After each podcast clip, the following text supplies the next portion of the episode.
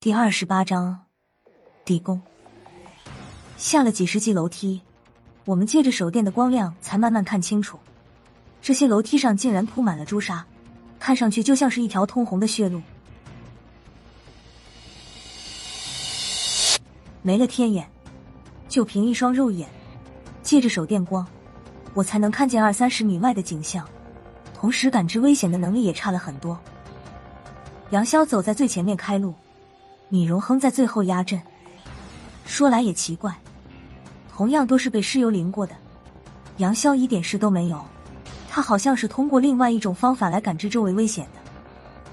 楼梯差不多百十来级，之后就是一条细长的走廊。我们下来后，杨潇左右看了一下，又和吴仁迪商量了几句，最后决定继续向前走。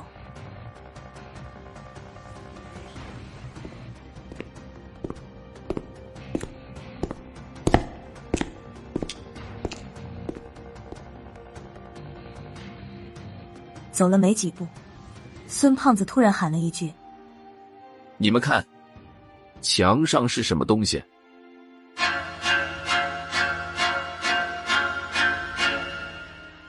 他话还没说完，四五道手电光已经照在墙上。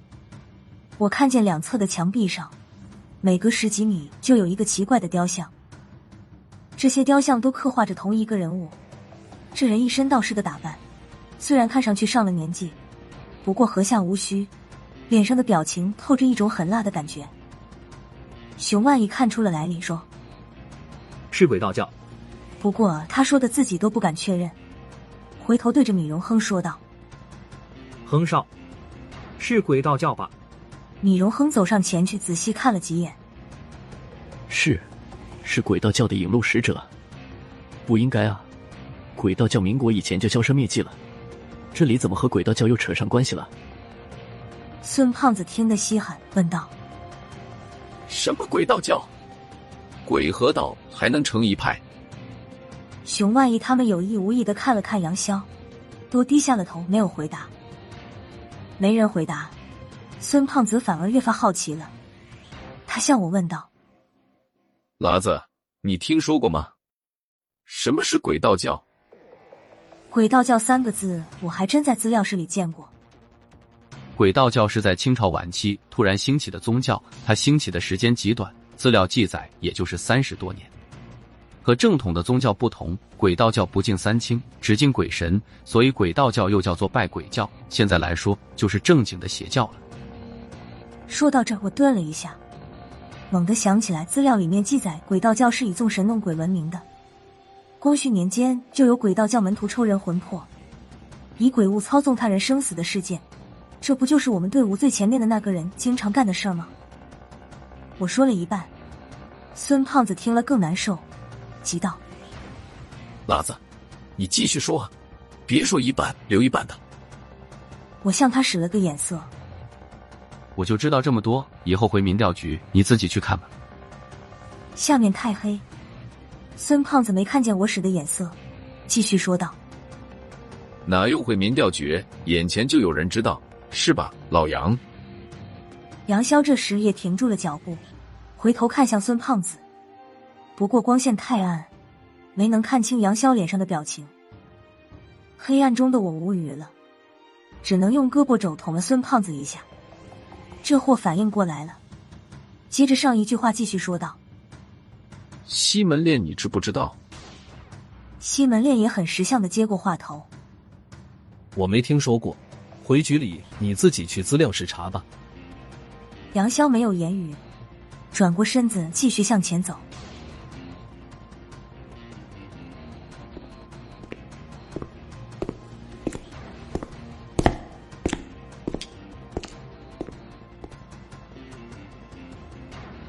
等他走得远时。孙胖子才小声和我嘀咕道：“不能和杨潇提鬼道教。”我说道：“他自己八成就是，你还上赶着去招惹他？”孙胖子一撇嘴：“我上哪儿知道去？”这条走廊大概三百米，真没想到学院下面还有这样的地方。走廊尽头是一个拱形的大门，不过这道门已经上了锁。米荣亨本来想直接把门踹开，还没等他动脚，孙胖子拦住了亨少。这个你是外行，我来。孙胖子不知道从哪里找到了一根铁丝，他用手电照着，看了看里面的锁眼，之后将铁丝来回扭了几下，找好了角度，便将铁丝捅了进去。他上下扭动着铁丝，不到一分钟，就听见嘎巴一声，门锁被孙胖子打开了。紧接着杨潇跟了上去，不知道门内有什么，我们不敢怠慢。熊万蚁和孙胖子他们已经将甩棍抽了出来，我也拔出了手枪，打开了保险，回头看无人敌时，他手里已经握住一把短剑，和三叔给我的那把一模一样。杨潇将大门推开一道缝，向里面偷看了几眼，随后他掏出了一个小酒盅，正是刚才装了邵依依喷出来那股黑气的那个小酒盅。杨潇嘴里念念有词。手上有规律的晃动着酒盅，就见那股黑气缓缓的从酒盅里飘了出来，先是围着杨潇转了一圈，之后顺着门缝飘进了大门里。过了三五分钟，那股黑气又慢慢的飘了回来，重新回到杨潇拿着的酒盅里。杨潇也不说话，借着手电的光亮给我们几个做了一个对上的手势，随后一推门，自己闪身进到门里。吴仁迪稍微等了一下，同样也没说话，跟着进到门内。见他们进去之后没有什么动静，我们几个才陆续跟了进去。门里面的景象吓了我一跳，这里面竟是一个大殿，供奉着上百尊神像，这些神像一个个龇牙咧嘴的，我之前从来没有见过。这个学院之前是干什么的？怎么地下面还有这样的地方？孙胖子看着神像说道：“这些神像非佛非道的，也不知道供的是哪路菩萨。这就是鬼道教的满天神佛。”说话的是杨潇，他正对着一尊最大的神像发呆。这些就是鬼道教的神仙。借着手电的光亮，我把这些神像看了个大概。雕刻这些神像的工匠也算是能工巧匠了，把一个个神仙雕刻的栩栩如生。说是神仙，除了最外面几个长相有些凶恶之外，里面这些大都是平常老百姓的面孔。最离谱的是，里面还有几个是推小车和挑扁担的。总之是能工伤，什么都有。做鬼道教的神仙，门槛也太低了点。这些神仙司的什么职？莫非是管理菜市场的？当我看到最后一个，也就是杨潇正对着发呆的那个神像时。神像的容貌吓了我一跳，这个神仙看上去二十多岁，一张娃娃脸，脸上挂着一副似笑非笑的笑容，正和眼前的杨潇一模一样。不光是我，还有好几个手电光照在杨潇雕像的脸上。孙胖子他们也看出了杨潇和这尊雕像的关联，只有旁边的吴仁迪好像没看出来，他的心思全在邵依依身上。他刚淋了大雨，担心他再被冻着。无人敌已经脱下了外衣，披在邵依依的身上。终于，杨潇的注意力转了回来。这次他走神也有点好处。杨同学好像想起了什么。主任，杨潇回头朝吴仁迪喊了一声：“按照鬼道教的规矩，再往前走就是身后路了，走不走？”不用问我。现在你做主。吴仁迪淡淡的对杨潇说道：“你怎么说，我们就怎么走。”杨潇点点头，也不理会我们几个，一转身进到雕像群里，三拐两拐的走到了墙边。我们跟在他身后，就看见杨潇伸手在墙壁上摸索起来。没一会儿，他好像找到了机关，伸出几个指头，悄无声息的插进了墙壁里。我觉得他这个动作眼熟。等瞧见孙胖子也在皱着眉头盯着杨潇时，我才一下子想起来，几个月前我和孙胖子第一次见面的场景，在水帘洞里，我也做过和杨潇一样的动作，只不过那时我有天眼，还能看见墙壁上那张煞白的人脸。杨潇的手指插进墙壁的那一刻起，那面墙壁就起了变化，整个墙壁开始缓缓下沉。孙胖子看了我一眼，压低了声音说道：“拉子，这一招是学云南水帘洞的吧？”我点点头，同样小声说道：“大圣，小心点，不是杨逍和鬼道教有关系，就是鬼道教和水帘洞里的巫族有关系。”说话的时候。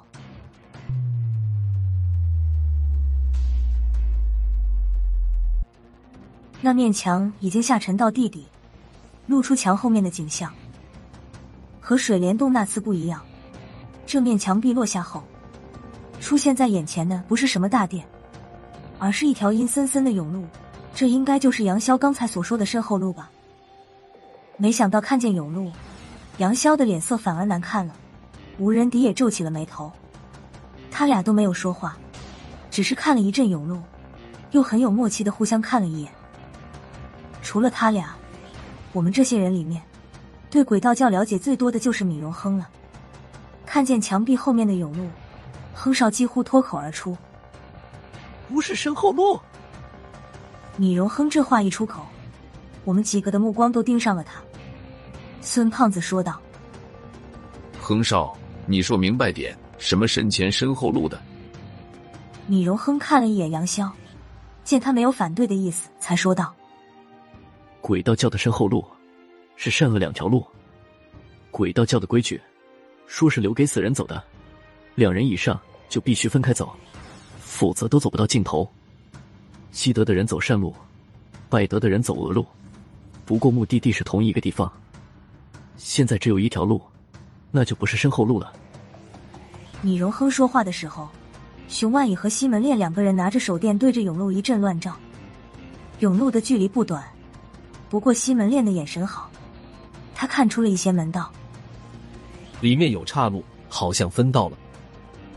杨潇好像也看出了甬路里面的变化，他并不着急进去，看了我们一眼，说道：“我们分一下组，八个人分四组。”米荣亨愣了一下：“身后路就两条，我们分四组干嘛？”杨潇看着甬路漆黑的尽头，喘了口粗气，说道。进去就知道了。我，他看了看周围这些人，心里盘算了一下，说：“吴主任和邵依依。”他话还没说完，就被吴仁迪打断了：“你和邵依依组，我和沈浪，剩下的人自由搭伙。”嗯，他什么意思？把邵依依托付给杨潇，我能理解。不过主动拉我和他一组是什么意思？这完全不像是吴仁迪的风格。不明白归不明白，既然吴仁迪说了，那就只能照他说的办。就这样，剩下的四个人，孙胖子和熊万一一组，西门烈和米荣亨一组，走进甬路之前，吴仁迪向邵依依低声嘱咐了几句。自打进到地洞之后，邵依依的表现出乎我的意料。虽然刚下来的时候。他也有些紧张害怕，但是和他的同龄人相比，邵依依算得上相当有胆色的了。他对吴仁迪的态度也有了很大的变化，已经开始有些依赖他的感觉了。刚才分组的时候，最不满意的就是邵依依同学了。吴仁迪低声和他说了几句，邵依依才勉强同意跟杨潇一组。进了甬路，一直向前走，等走到尽头时，才明白为什么杨潇给我们分了四组。甬路的尽头竟然出现了四个分岔路口。老杨不是说身后路只有善恶两条路吗？现在这四条路算什么？善善恶恶路。孙胖子是民调局里少有的几个不太把杨潇当回事的人。他吃准了有吴仁迪在，杨潇不敢把他怎么样。杨潇根本没搭理孙胖子，倒是米荣亨替他解释道。有人重新设计了身后路，这不是鬼道教的路子。杨潇在四个岔路口都转了一圈，然后又掏出了之前那个小酒盅，让酒盅里的黑气在四个岔路里都转了一圈。这四趟下来就是一个多小时。里面没什么大事。说着，杨潇从怀里取出三支香，分别给了我们这三组人，接着说道：“点上香进去。”香只能烧半个小时，不过半个小时足够你们过去了。